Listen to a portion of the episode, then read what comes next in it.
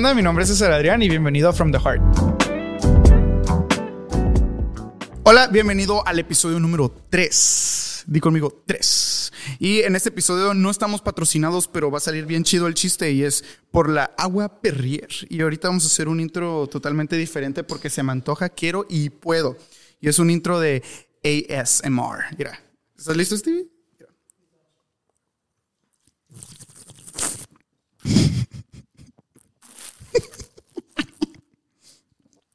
Bienvenido, Dios te ama. Qué tontada, man. Está bien.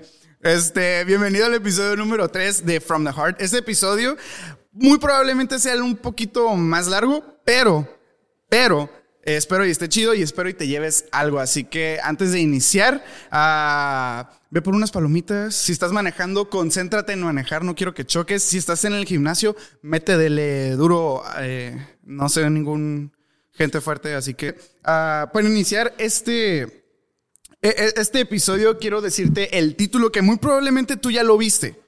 Tú muy probablemente ya lo viste y es Persiguiendo el viento. Y para este ah, episodio quiero empezar a decir unas cosas sin sentido. O sea, las recopilé, pero son cosas que vas a decir, ¿what? ¿Ok? ¿Estás listo? Primero, ¿te has dado cuenta que al comerte una paleta, como una Tootsie Pop, o Tootsie Pop, o como se diga, una paleta, solamente estás poniéndole sabor a tu saliva y realmente no estás comiendo nada, sino que, o sea, solamente le estás poniendo el, el, saborcito, ese- esa saliva que te estás tragando. Entonces prácticamente estás comiendo saliva únicamente. Bueno, no tiene sentido, ¿no? Otra cosa es que alguien creó el sonido de un dinosaurio sin nunca haber escuchado uno. Y si tú eres de esas personas que va a empezar de, no, bro, es que encontraron sus cuerdas vocales, intentaron recuperar, cállate, no va con el video. Así que vamos con el otro dato sin sentido. Y es que ah, cuando crearon el primer reloj, ¿cómo supieron qué hora era? Ahí te las dejo. Están, están bien tontas, ¿no? Y por eso se llama el subtítulo de este episodio, La inutilidad de los placeres. Quiero leer un, par de versículos. Realmente son muchos y no los vamos a poner aquí en la pantalla porque, porque eh, pues Isaí no quiero que, se mate ahí escribiendo y yo leyendo bien rápido. No. Entonces dice a Eclesiastés 2, del 1 al 11, pero me voy a brincar los de en medio. Si tú lo quieres leer eh, como con pausa o quieres leerlos luego, ah, pues luego los lees. Voy a iniciar los primeros. Voy a explicar un poquito más o menos lo que dice y me voy a brincar al último, que es el 11, ¿no? Y dice Eclesiastés 2 del 1 al 11, la inutilidad de los placeres. Me dije, vamos, probemos los placeres, busquemos las cosas buenas de la vida. Pero descubrí que eso también carecía de sentido. Entonces dije, la risa es tonta. ¿De qué sirve andar buscando de placeres? Ah, no, andar en busca de placeres, perdón. Ah, versículo 3. Después de pensarlo bien, decidí alegrarme con vino, o sea, una pedota. Y mientras seguía buscando sabiduría, me aferré a la insensatez. Así traté de experimentar la única felicidad que la mayoría de la gente encuentra en su corto paso por este mundo. Si quieres buscar, voy a hacer un espacio aquí y ah, como tiempo, tantito. Este, este libro de Eclesiastés está luego, luego de ah, el libro de Proverbios, ¿no? Y este libro fue escrito por la misma persona. Proverbios es un libro de sabiduría, es un libro que dices, wow, qué chido. Pero después de ese libro sigue el- un libro que está medio raro, depresivo, que nada tiene sentido. Entonces vienes de tener toda la sabiduría y terminas teniendo nada de sentido. Pero Ahora sí es cuando me voy a brincar al último versículo, porque empieza a hablar de que empecé a tratar de buscar eh, el placer en el trabajo, después empecé a buscar el placer en no sé qué, bla, bla, bla, y el último versículo, versículo 11 dice, pero al observar todo lo que había logrado con tanto esfuerzo, vi que nada tenía sentido. Y ahora sí, el título del video, era como perseguir el viento. No había absolutamente nada que valiera la pena en ninguna parte. Ahora para entrar en el cuerpo de, de este episodio, quiero empezar a dividir tres cosas. Y es que nosotros somos ah, divididos en tres partes, ah, porque somos seres tripartitos, que es el cuerpo, el alma y el espíritu. Y para definir cada uno de esos tres, si quieres definir cuerpo, ve a tu cuarto, el espejo y ve esa desnutrición toda sexy, ¿ok? Pero eso ya tú lo defines como tú quieras. Después vamos a definir el alma. Que el alma te lo voy a leer según el, el lugar más confiable de todo universitario, Wikipedia que dice, entidad abstracta tradicionalmente considerada la parte inmaterial. Ahorita te explico por qué me estoy riendo. Entidad abstracta tradicionalmente considerada la parte inmaterial que junto al cuerpo o parte material constituye el ser humano. Siento que es como cuando pones en un trabajo de, más sin embargo, siento que la, no sé, en el caso, eh, si no entendiste como yo todo lo que explicó Wikipedia, prácticamente solo ocupas saber esta cosa, que al alma se le atribuye la capacidad de sentir y de pensar. O sea que todos tus sentimientos y pensamientos son por parte del alma. Pero en la Biblia el, vocablo alma se traduce como la palabra hebrea, que esa sí la voy a poner así en medio de toda la pantalla. Y para hacer trabajar esa Isaí, aquí, y luego aquí, y luego aquí, y luego acá. Bueno, perdón Isaí. Pero e, esta palabra creo, creo, no estoy muy seguro, pero creo se pronuncia nefesex. Pero de todos modos aquí la vas a ver representada visualmente, ¿no? Que está íntimamente relacionada con la palabra ruach, que es viento o espíritu en hebreo. Eh, en relación a antropóloga, eh, que prácticamente es hálito de vida, o se hace aliento de vida. Yo sé que te estoy dando un chorro de información ahorita, pero por favor intenta seguir aquí escuchando. Si no, séltate otro episodio. Es, hay otros que están chidos, pero te perdiste este, ¿no? Pero ah, en Génesis 2.7, eh, como atribuyendo un poco más o reforzando un poco más lo que es el hálito de vida, en Génesis 2.7 dice, luego el Señor Dios formó al hombre del polvo de la tierra, sopló aliento de vida en la nariz del hombre y el hombre se convirtió en un ser viviente. O sea que antes de tener ese hálito de vida o ese aliento de vida, ese hombre no era un ser viviente. No es como que se está refiriendo a zombies o algo así, pero no era un ser viviente hasta tener el aliento de vida. Pero lo que sí quiero mencionar es que todos estos ah, divisiones, o sea, que es el cuerpo, el alma y el espíritu, tienen placeres. Recuerda, el título o el subtítulo de este episodio es eh, La inutilidad de los placeres. Entonces, ¿cuál es un placer del cuerpo? Eh, un placer del cuerpo puede ser la diversión, un placer del cuerpo puede ser, por ejemplo, el disfrutar. No, no sé si alguna vez has ido a algún parque de diversiones que sientes que se te está saliendo la popó por la boca de los nervios que tienes de subirte a una montaña rusa. O sea, sientes como el hormigueo por toda la panza y no sabes si es el burrito que te hizo tu mamá antes de irte a Six Flags o si realmente es porque estás súper nervioso. Pero sea uno o sea otro, siempre te terminas divirtiendo. ¿Por qué? Porque un placer del cuerpo es la diversión. Otro placer del cuerpo es, por ejemplo, el olvidar. Por eso vemos en las películas mayormente que cuando hay una persona que acaba de pasar una ruptura amorosa, lo primero que hace es va y se mete hasta la cola de alcohol. Y es porque ahí encuentran su placer. ¿Por qué? No sé, pero ahí encuentran su placer. Ah, otra, otro placer del cuerpo es el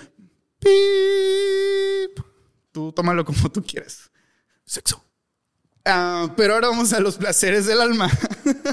el placer del alma, como al alma se le atribuye la capacidad de sentir y de pensar, los placeres son los sentimientos y los pensamientos. O sea que, por ejemplo, un placer del alma, un sentimiento puede ser, por ejemplo, la niña que te gusta y todos se ponen y todos dicen en el estudio, ok. Otro, otro placer del alma sobre los sentimientos, por ejemplo, puede ser el odio hacia una persona. Todos los tipos de sentimientos es un placer para tu alma. Y también se le atribuye al alma el placer de tu personalidad, que siempre estás en busca de quién eres tú, cuál es tu personalidad. Ahora sí, entramos en el área chida, que es el placer del espíritu. Y el placer del espíritu, el único que encontré es misticidad.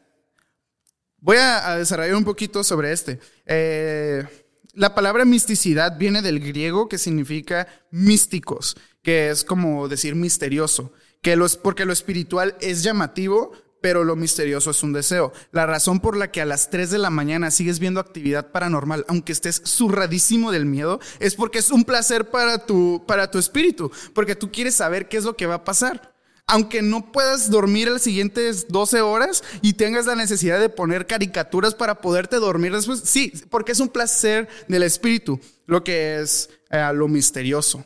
Por eso, por esa razón estás viendo los videos de 10 cosas que no sabías sobre la mansión embrujada. La tercera te sorprenderá a las 12 de la noche cuando te planeabas dormir a las 8. ¿Por qué? Porque tú quieres saber, porque lo misterioso es el placer del espíritu. Y quiero ah, llevarte a este punto. Ya, ya te di toda la clasesota de, de espiritualidad que no me pediste. Ah, pero el título de este episodio, te lo repito, es Persiguiendo el viento. Y te quiero hacer esta pregunta, ¿qué tipo de viento estás persiguiendo? Y también, eh, otra, otra como subtítulo es de que el, el, subtítulo que se menciona en la Biblia es la inutilidad de los placeres. Muy probablemente, ya conectando estos dos, es muy probablemente es que el placer, la, la, inutilidad de algún placer que estás persiguiendo, puede ser que ese sea el tipo de viento que estás persiguiendo. Y te lo vuelvo a preguntar. No sé si tuvo sentido esto que dije, pero pues ahí tú, ahí tú ves. Tú, tú procésalo, tú, no sé, piénsalo. Yo ya hice mi trabajo aquí. Pero a lo que quiero llegar es esto. es que, ¿cuál es el tipo de viento que estás persiguiendo? Eh, el hecho de, que muchas veces tú estés diciendo, no, es que estoy persiguiendo un, viento correcto, ah, no quiero decir que estás mal, para nada. Cada quien va a perseguir su tipo de viento. Sin embargo, hay un viento en común que todos, creo yo, debemos estar persiguiendo y esto lo voy a empezar a, a desarrollar en base a un versículo que dice Juan 3.8 y lo va a conectar con los otros versículos ya mencionados. Juan 3.8. El viento sopla donde quiere y oyes su sonido, pero no sabes ni de dónde viene ni a dónde va. Así es todo aquel que es nacido en el Espíritu.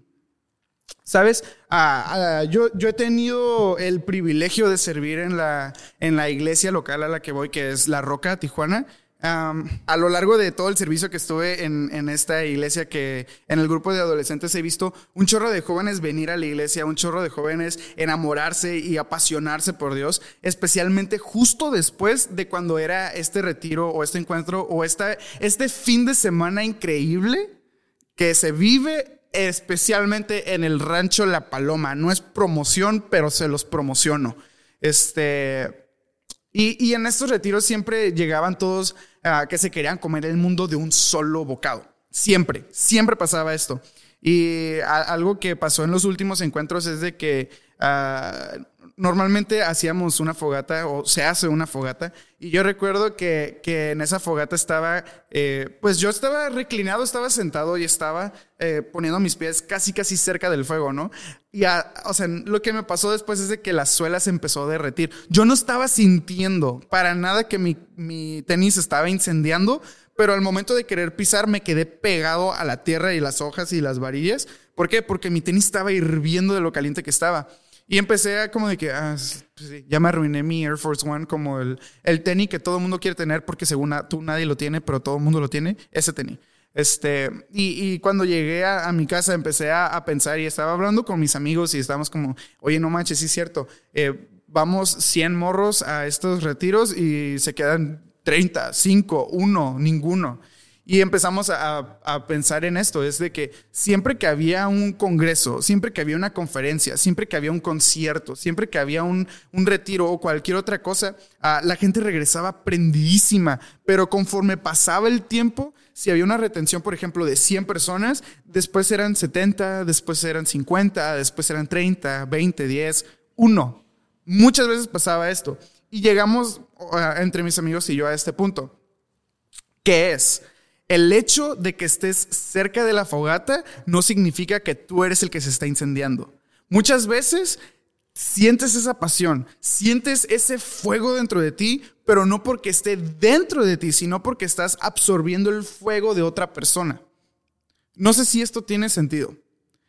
O si estoy haciendo el tonto nada más aquí intentando verme súper profundo espiritual.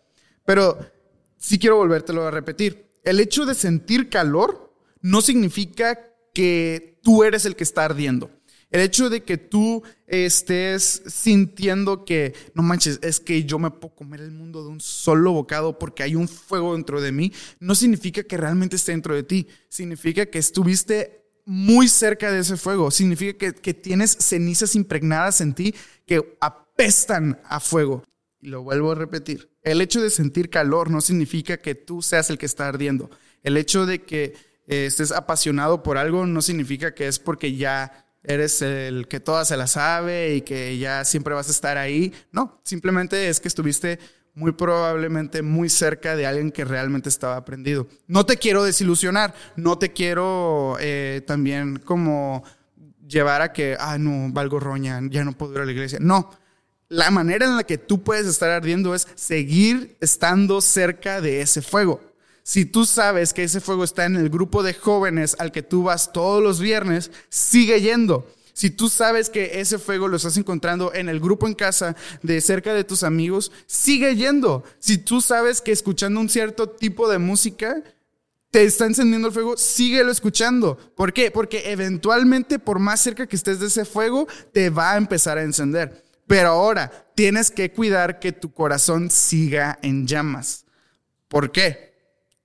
Porque sí. ahora, algo que, he visto mucho conversando con estas personas es de que siempre hay eh, este factor externo que va apagando tu fuego. Siempre que llegaba, por ejemplo, del encuentro, yo sentía que ya iba a flotar y que todos me hacían los mandados y que Dios y yo uno solo. Y es, o sea, sí es cierto, pero siempre había esa gente que me quería hacer de menos. Siempre había esa gente que quería hacer como... Siempre estaba este comentario Uy, no que muy cristianito. Uy, no que muy aleluya. Uy, no que ya eres la monja. Siempre estaban esos comentarios y siempre me hacían sentir como que debía llegar a un estándar, ¿no? O a lo mejor que en esta pandemia hayas perdido a alguien cuando tú estabas orando tan fervientemente para que Dios la pudiera sanar. Algo que, que sí quiero enfatizar en esto es de que el hecho de que tú hayas estado en fuego en un inicio y ahorita no sientas que estés prendido o que estés en fuego, no significa que debes huir de una fogata, por ejemplo, o que debas de huir de un cerillo o un encendedor. Ah, realmente, en el momento en que más estamos eh, intentando acercarnos más a Dios, es cuando más vamos a ser atacados. Y esa es una frase que si llevas dos días en la iglesia, ya la has escuchado. Que en el momento en que más te quieres acercar a Dios es cuando el diablo más te quiere alejar de Él. Entonces, no dejes que comentarios externos determinen lo que tú eres y lo que Dios ha dicho de ti. ¿Y por qué te di toda esta trayectoria de persiguiendo el viento? ¿Por qué te di toda esta trayectoria de la inutilidad de los placeres? Muchas veces estos placeres van a estar intentando incendiar o intentando prender ese corazón de fuego que tenías. Van a estar intentando, ah, a lo mejor, a lo mejor no van a llegar a incendiar, pero pueden calentar un poco puedes sentir que, tienes ese afecto en los amigos que nada más están cuando hay alcohol de por medio. Muy probablemente puede pasar eso. O muy probablemente puedes encontrar ese amor que tanto deseas o que, tanto necesitabas que te faltó por parte de tu papá o de tu mamá en esa relación eh, de tu preparatoria, tu secundaria, tu universidad. No lo sé. Eso solamente tú lo puedes, entre tú y Dios, entre tú y Dios lo pueden conocer.